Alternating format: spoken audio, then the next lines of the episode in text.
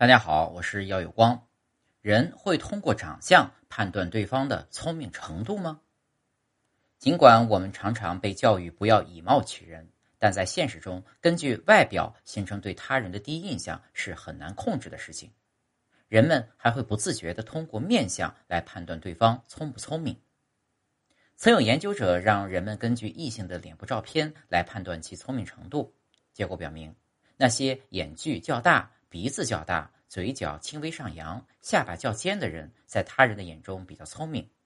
与之对应的呢是，如果眼距较近、鼻子短小、嘴角下垂、下巴较方，则会被认为没有那么聪明。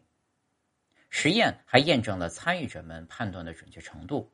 结果显示，女性的判断准确度比男性更高。女性的判断与男性实际智商水平达到了高度一致。而男性判断出的女性智商水平，则大多与实际不符。